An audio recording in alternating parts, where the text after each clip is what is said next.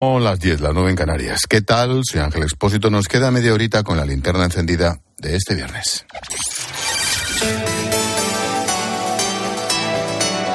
Con Expósito, la última hora en la linterna. Cope, estar informado. La semana ha estado marcada de principio a fin por los bloqueos de los agricultores que han salido a las carreteras. Esto no ha hecho más que empezar. El mes de febrero va a estar lleno de concentraciones. Sin ir más lejos, mañana el sector agrario quiere vivir una gran jornada en las capitales de provincia. Uno de los convocantes ya va a movilizarse frente a la sede del PSOE en la calle Ferraz en Madrid, a pesar de que no se le ha autorizado la manifestación. Para ello, Interior tiene preparado un dispositivo de hasta medio millar de agentes antidisturbios desplegados en la capital para mantener el orden. Otro ejemplo de lo que puede ocurrir mañana lo vemos en Valladolid, donde los agricultores también se quieren hacer notar, coincidiendo con la gala de los premios Goya. Javier Luna, buenas noches. Buenas noches. Valladolid contará con un despliegue sin precedentes para garantizar el normal desarrollo de los Goya. Solo de las unidades de intervención policial, las UIP, se movilizarán 250 agentes. Los agricultores y ganaderos aún no han decidido qué hacer. De hecho, hay división de opiniones entre quienes abogan por no manifestarse, hacerlo a pie o colapsar Valladolid con sus tractores, como ocurrió el pasado martes. Hoy, a las puertas de la delegación del Gobierno, un centenar de manifestantes abrían la puerta a una protesta a los Goya.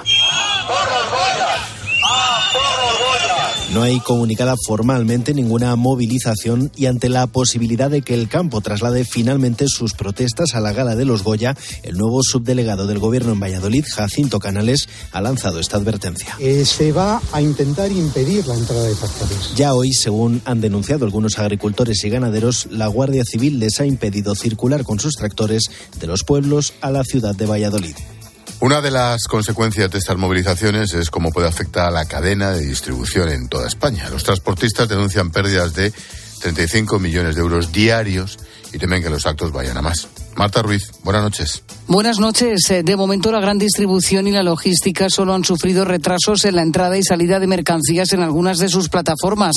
Los planes de contingencia y un stock suficiente alejan de momento la sombra de desabastecimiento, pero hay preocupación por lo que pueda suceder a partir de mañana. Francisco Aranda, presidente de la Patronal 1. Nos preocupan los efectos que pueda tener el nuevo paro del transporte.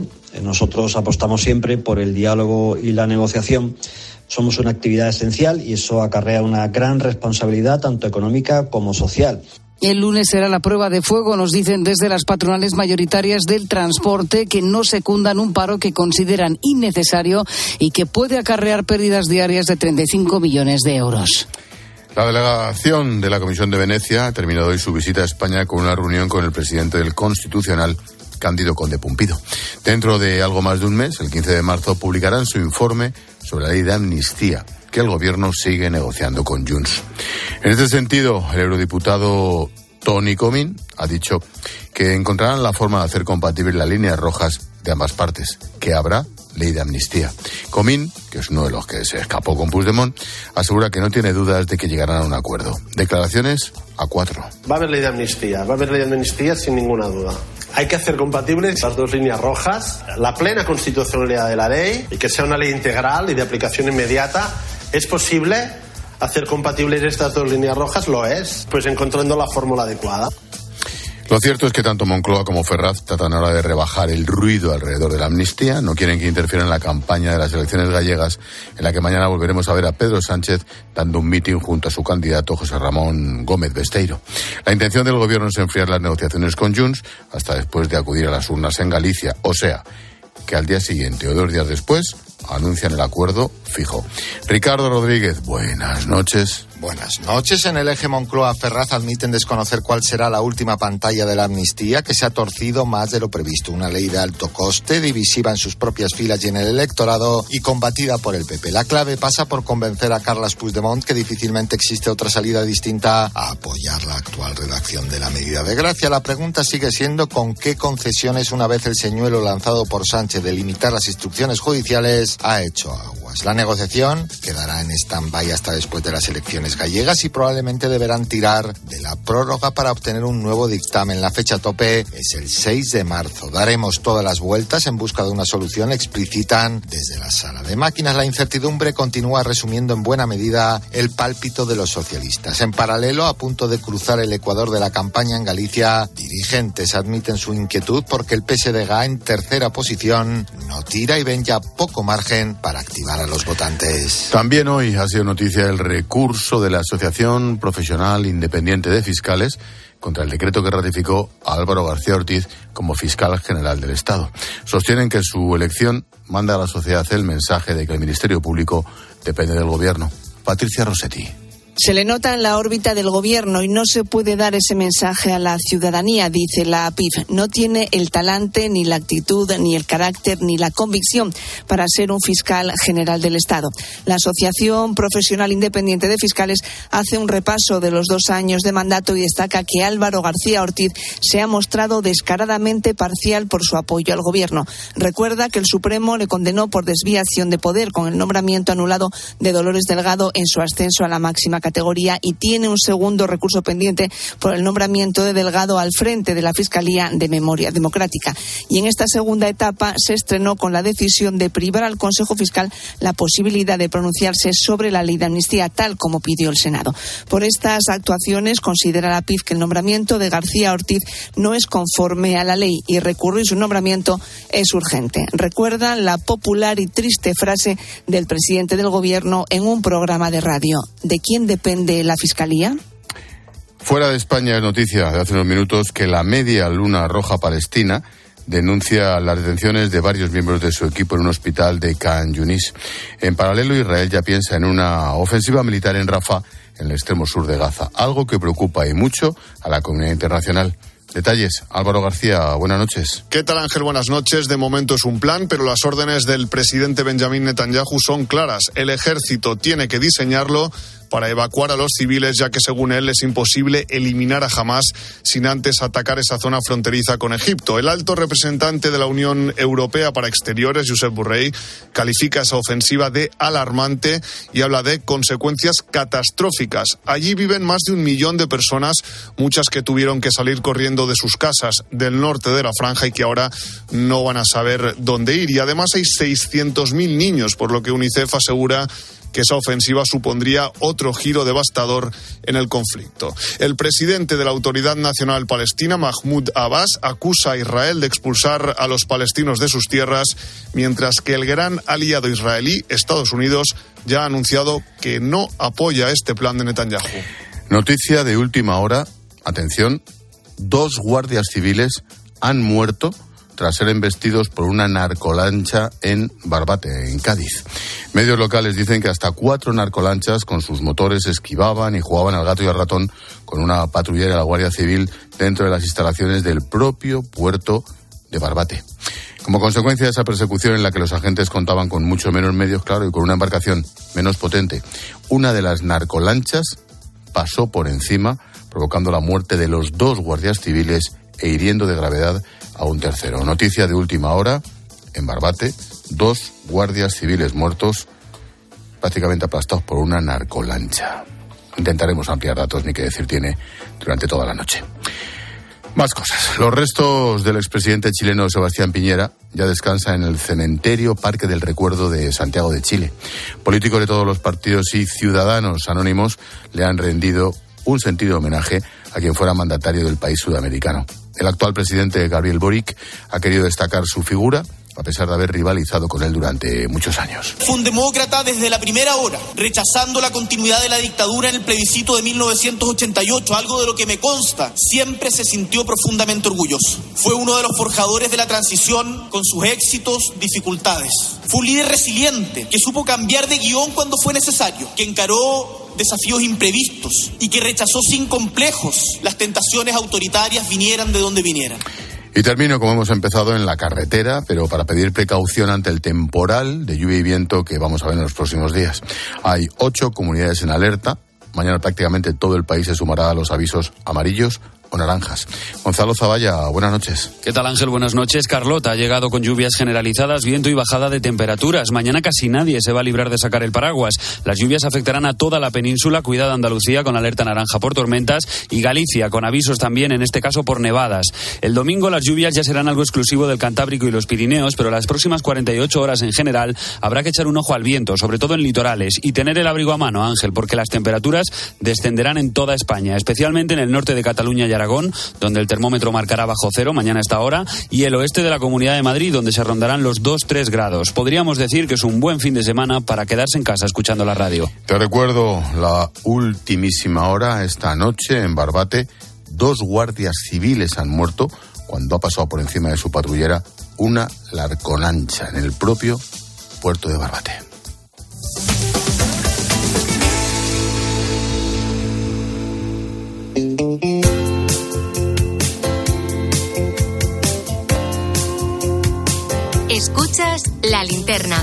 Con Expósito. Cope, estar informado. Puede que hasta ahora estés preparando la cena. La cena de esta noche nos la prepara, ya quisiéramos, Sara Cámara. Sara pertenece a La Roja de la Cocina, la selección española de cocina, un equipo que por primera vez ha conseguido dos medallas de bronce en las Olimpiadas de Cocina. Esta noche, Paloma Serrano le pone lazo a la linterna con nuestra historia bonita y culinaria del día. ¿Qué tal, Palo? Buenas noches. ¿Qué tal, Ángel? Buenas noches. Mira, al contrario que a mí, a Sara, desde que tiene uso de razón, le encanta cocinar. Sin embargo, no se metió en una cocina hasta pasados unos años. El miedo y la indecisión le llevaron a empezar una carrera que nada tenía que ver con los fogones. Solo le quedaban las prácticas para licenciarse en educación social cuando decidió estudiar cocina, su verdadera pasión.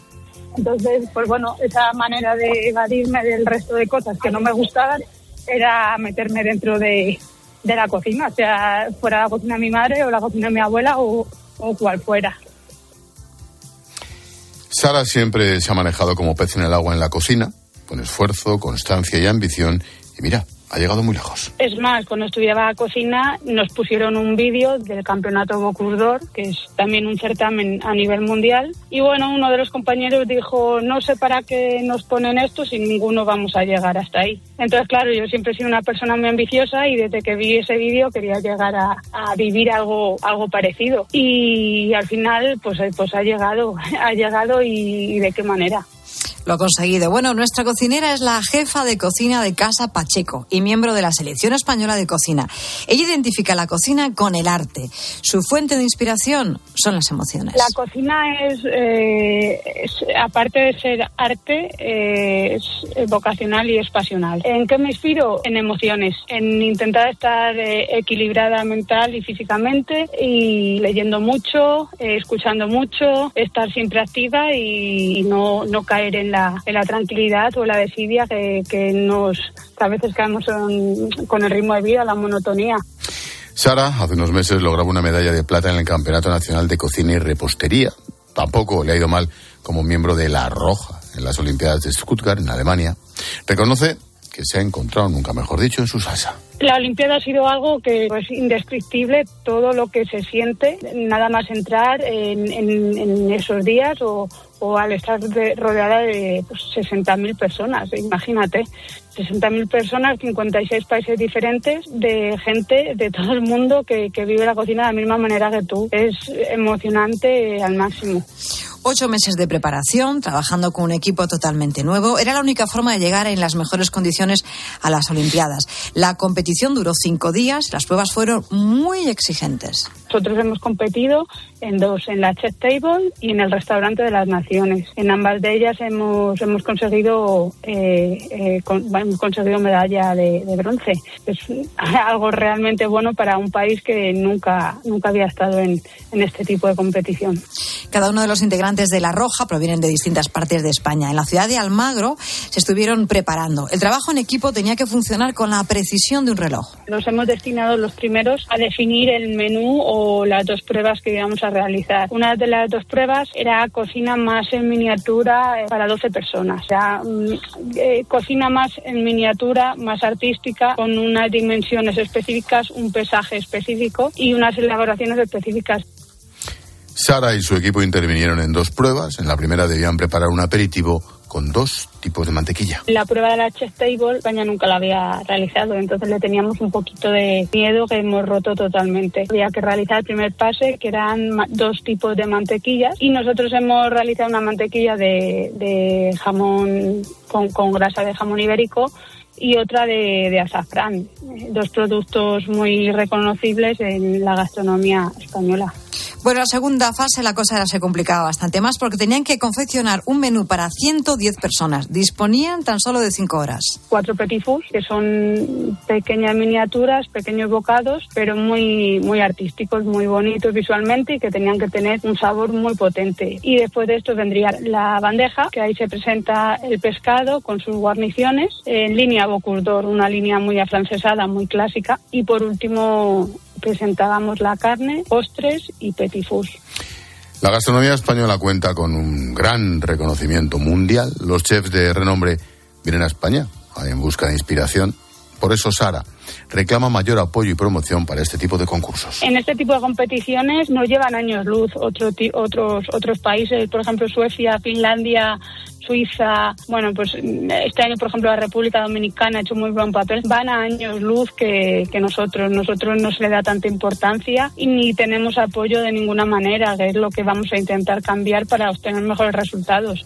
Sara Cámara, jefa de cocina de Casa Pacheco, restaurante en Salamanca, miembro de la selección española de cocina, una artista entre fogones que ha logrado dos medallas de bronce en las Olimpiadas de Cocina celebradas en Stuttgart, Alemania. Era la primera vez que España se presentaba a las Olimpiadas y mira, gracias Paloma por poner el lazo a la interna con nuestra historia bonita y culinaria del día. ¿Ya te vale a estas horas? Hablar de estas cosas. Buenas noches. Hasta el lunes. Buenas noches. La postdata en la linterna la firma Juan Fernández Miranda. Hola Juan. ¿Qué tal Ángel? Hubo un tiempo en el que el debate más complejo en el mundo del fútbol era la norma del fuera de juego. Muchos nos hemos reído históricamente con los no futboleros incapaces de entenderla.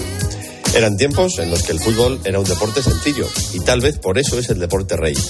Sin embargo, de un tiempo a esta parte, algo está pasando y el fútbol es cada vez más complicado. La última idea brillante es que los árbitros añadan a las tarjetas amarilla y roja una intermedia, la tarjeta azul, que supone que el futbolista es expulsado del campo durante unos minutos. Esto ya existe en el balonmano. Desde hace unos años tenemos el VAR, primero, y el BOR después. Y ahora resulta que los partidos se alargan más y más, a veces por encima de los 15 minutos de añadido. ¿Qué será lo siguiente? Cada vez hablamos más de los árbitros y menos de la pelota. De hecho, el espectáculo empiezan a ser los propios árbitros. ¿Qué será lo siguiente? ¿Incorporar los tiempos muertos como en el baloncesto? ¡Qué barbaridad! Está bien incorporar tecnología, como en otros deportes, pero de aquí a reventar el espectáculo con permanentes parones del juego, mal. Yo al fútbol solo le pido una cosa, más nobleza en los jugadores y menos reglas, menos árbitros y más ritmo, más espectáculo. Y en ese plan. Expósito. La linterna. Te recuerdo la noticia de última hora. Dos agentes de la Guardia Civil han muerto este viernes al ser arrollados por una narcolancha en el puerto de Barbate, en Cádiz. Un tercer guardia estaría herido de gravedad. Desde la Asociación Unificada de la Guardia Civil lamentan estos hechos, esperando a conocer más detalles de lo sucedido. Dicen exigir una, una profunda investigación de estos hechos ocurridos en Barbate, como te digo. En redes sociales están circulando vídeos donde se ven a los guardias intentando detener a las narcolanchas, prácticamente jugando con ellos, mientras un grupo es atroz, vitorea desde tierra a las narcolanchas, riéndose de los guardias civiles.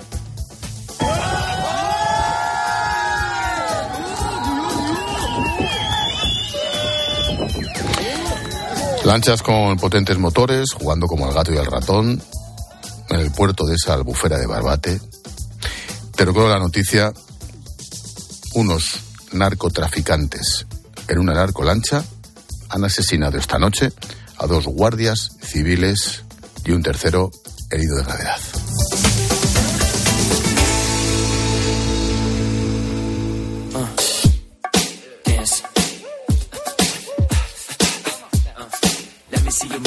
Como cada día, te resumimos a través de los sonidos de COPE, las noticias y las voces que han marcado la jornada. Hola Silvia. Hola eh, Ángel. El 25% de los españoles entre 16 y 29 años se siente solo. Así lo recoge el último informe impulsado por Fundación 11, una sensación que conoce muy bien Noelia. Tiene 23 años y sus problemas empezaron en el segundo de la ESO con el acoso escolar. Mis padres, como no sabían qué podía hacer, me recomendaron ir a terapia.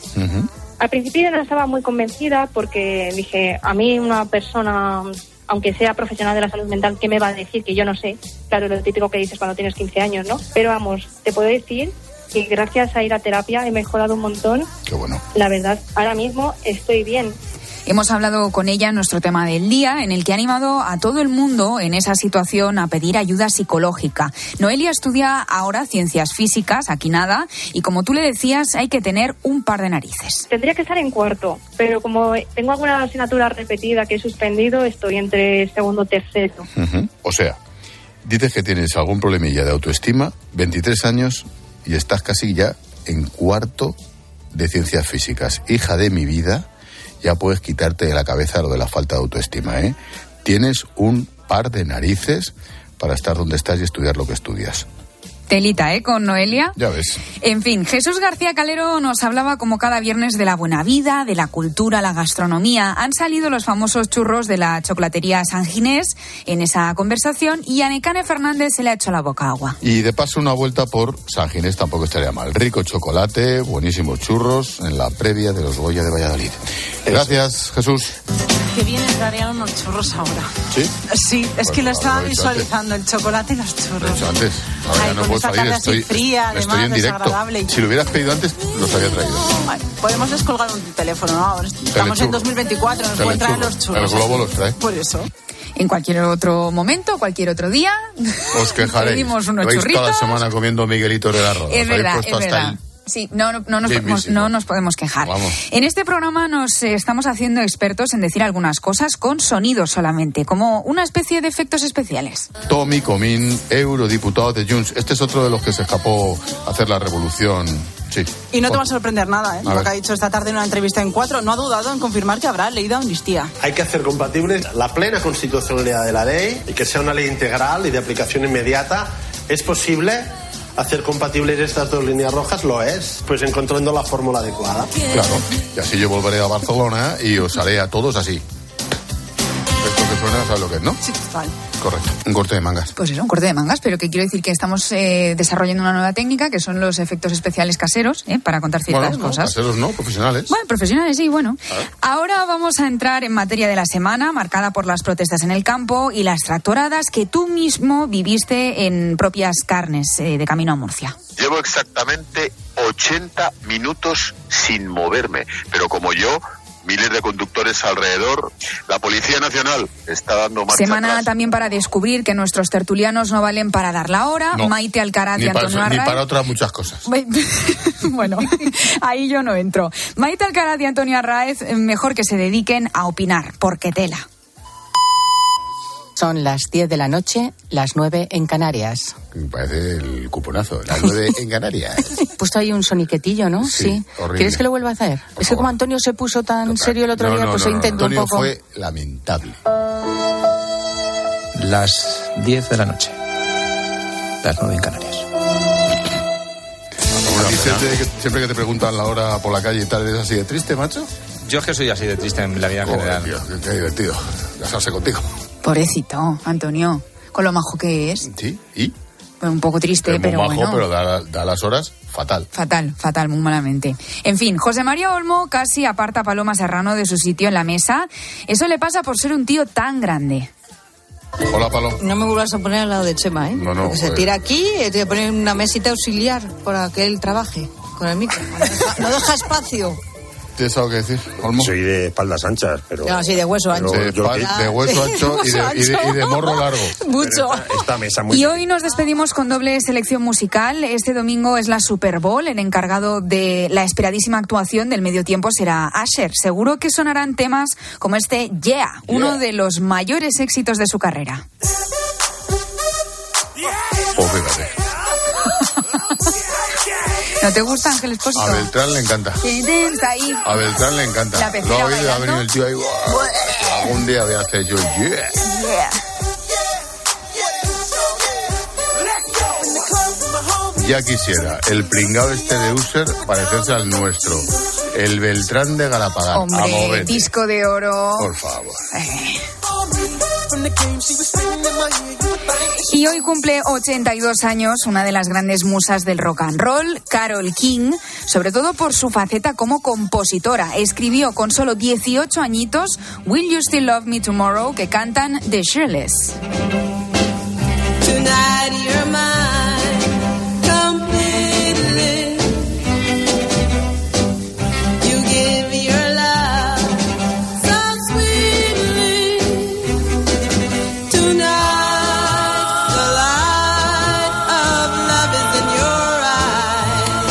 Gracias, Silvia. Adiós, Ángel. Expósito. La linterna. Te recuerdo la noticia de última hora que hemos comentado hace nada, minutos. Dos guardias civiles han muerto casi literalmente aplastados, atropellados por una narcolancha mientras intentaban atrapar a estos narcotraficantes en el puerto de Barbate, en Cádiz. Paco Ponce es el concejal de seguridad de Barbate y nos atiende en este instante. Paco, concejal, buenas noches. Buenas noches. ¿Qué, qué puedes contar? ¿Qué ha pasado? Pues como bien sabré, ya supongo por diferentes medios de comunicación, eh, teníamos aquí en el puerto seis narcolanchas vacías por eh, refugiándose de, del temporal y desafortunadamente eh, han arrollado a una embarcación de guardia civil que estaban ahí y con dos fallecidos y, y un herido. ¿Hay patrullera de la Guardia Civil habitualmente en Barbate o venía, venía de otro puerto, venía de Cádiz? Eh, aquí pues no le puedo confirmar, eso es algo que le tiene que confirmar Guardia Civil, pero sí que aquí tenemos tenía tenemos hay bastante hay efectivos de, de Guardia Civil, tenemos un puesto principal de Guardia Civil. Hay vídeos circulando por ahí, Paco, no sé si los has visto, que son escalofriantes con chavales o jóvenes jaleando, riéndose, aplaudiendo, mientras las narcolanchas estaban dando vueltas en el puerto esta noche. Ponen la piel de gallina, ¿verdad? Pues sí, pone la, la piel de, gallina. Yo precisamente estaba, estaba allí junto con el jefe de bomberos que estábamos en el puerto porque hoy ha sido un día eh, un día un poco complicado desde las 8 de la mañana porque estamos con un temporal gestionando gestionando la emergencia y justo nos pilló en el en el puerto de Barbate e inmediatamente al minuto uno se activó todos los servicios que están que tenemos disponibles junto con bomberos, policía local, protección civil, todos los servicios de emergencias municipales eh, para, para atender esta, esta desgracia. Bueno, ahora solo falta desear que la Guardia Civil detenga a esos dos asesinos narcotraficantes, los que fueran en esa narcolancha y a los demás. Paco Ponce, concejal de seguridad, gracias por atendernos. Buenas noches. Buenas noches, gracias. Buenas noches.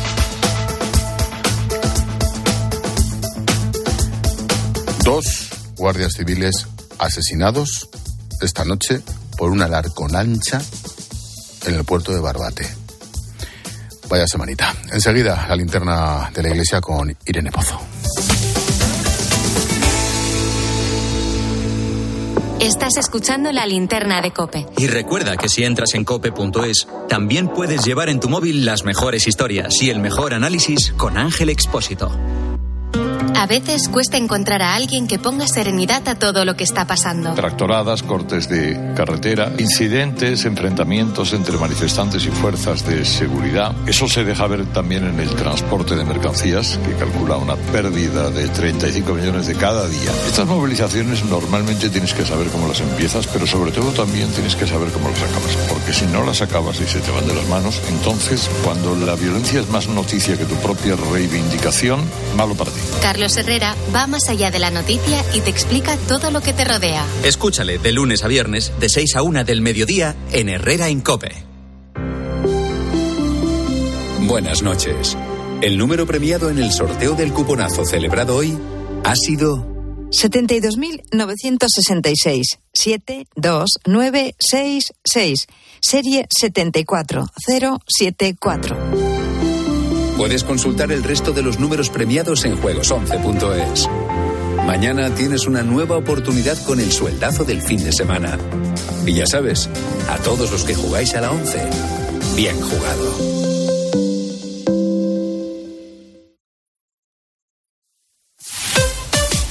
Escuchas Cope. Y recuerda, la mejor experiencia y el mejor sonido solo los encuentras en cope.es y en la aplicación móvil. Descárgatela. Hoy, los garbanzos cocidos extra día BG Campo con un 30% de descuento. Por solo 0,59. En tiendas y en día.es. Hola, soy Mar Márquez, piloto de MotoGP. Justo ahora salgo de entrenar, que ya toca volver a casa. Pero ¿sabes